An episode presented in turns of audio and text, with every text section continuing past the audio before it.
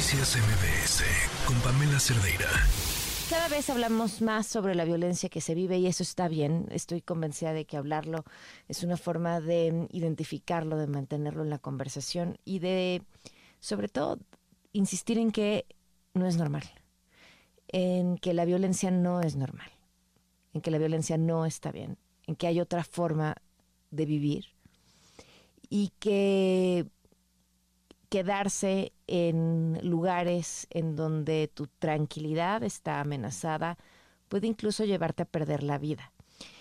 Y este eh, sexenio fue uno muy turbulento en cuanto a la protección de las mujeres víctimas de violencia por lo que se intentó hacer y, después y después se hizo se intentó hacer con los refugios donde se atienden a víctimas de violencia eh, primero un intento de que las organizaciones de la sociedad civil no los operaran, eh, después de que, me imagino, escucharon que las razones por las que tenían que ser operados como tenían que ser operados, em, porque algunos eh, incluso son refugios que ni siquiera puedes conocer en dónde se encuentran, porque a veces algunas de las víctimas son, sus violentadores son agentes del Ministerio Público, policías, es decir, pueden ir a perseguirlas hasta matarlas en donde quiera que se encuentren.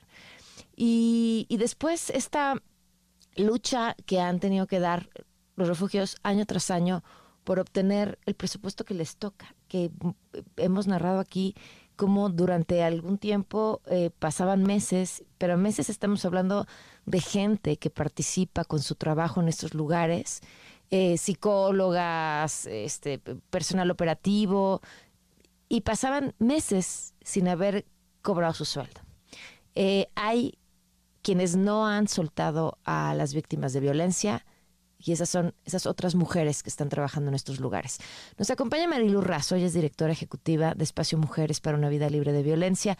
¿Cómo estás, Marilu? Qué gusto platicar contigo. Pamela, ¿cómo estás? Muchas gracias por el espacio.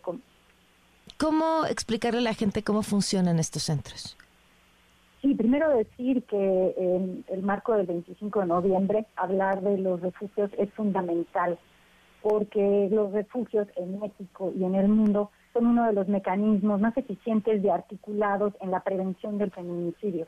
Mm. En los refugios salvamos vidas.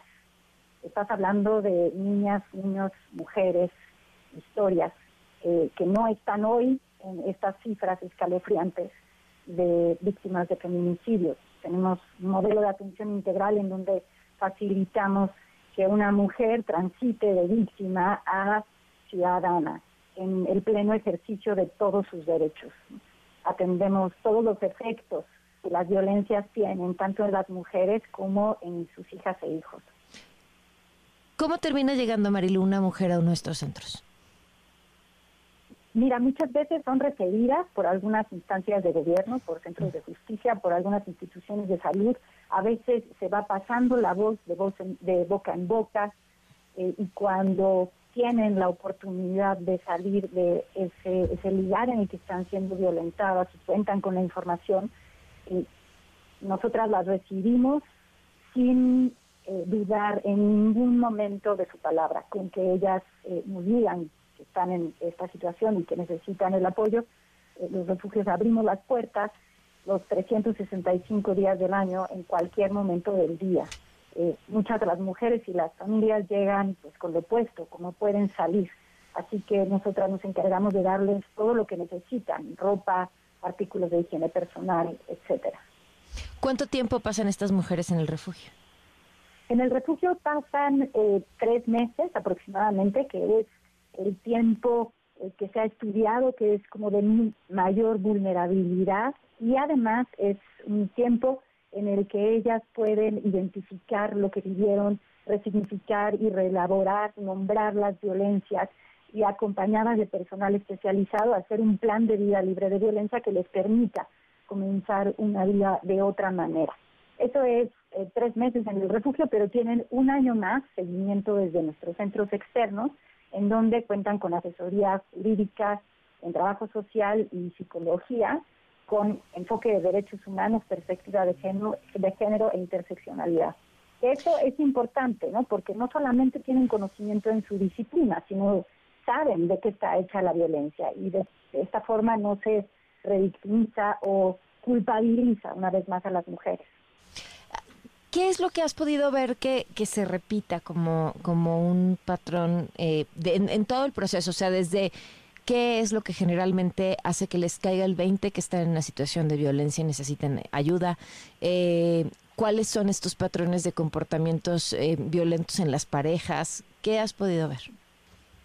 Mira, cada caso es distinto. Muchas de las mujeres, eh, contrario a lo que se piensa comúnmente, han tenido ya varios intentos para salir de esta situación de violencia. No, no es sencillo salir de ahí, ¿no? Eh, normalmente cuando una mujer está siendo víctima de violencia por un tiempo prolongado, se genera lo que conocemos como el síndrome de indefensión aprendida, que hace que no puedas ver alternativas por una parte. Por otra, tienen que buscar el mejor momento para salir de ahí porque su integridad y su vida está en riesgo. ¿no? Entonces, bueno, ¿qué te podría decir? Que muchas de ellas han intentado ya varias veces salir de esta situación.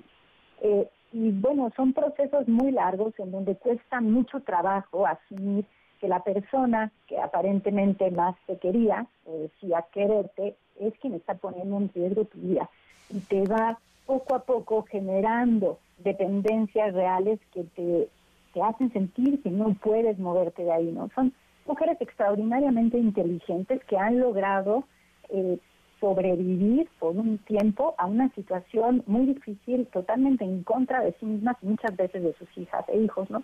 Muchas veces cuando eh, ven que ya sus hijas e hijos están en una situación muy grave y que una de las cosas que tienen que hacer para poder sobrevivir todas y todos es salir del domicilio, pues encuentran la manera de hacerlo. Marilu, ¿cómo han sobrevivido estos centros estos últimos años? Eh, continuamos recibiendo el subsidio eh, público, sin embargo, contrario a lo que se cree, en números nominales aparentemente ha aumentado el recurso, pero eso no es verdad. Si se hace un estudio eh, con mayor conciencia, nos damos cuenta que en números reales no ha aumentado y que en realidad eh, pues ha disminuido.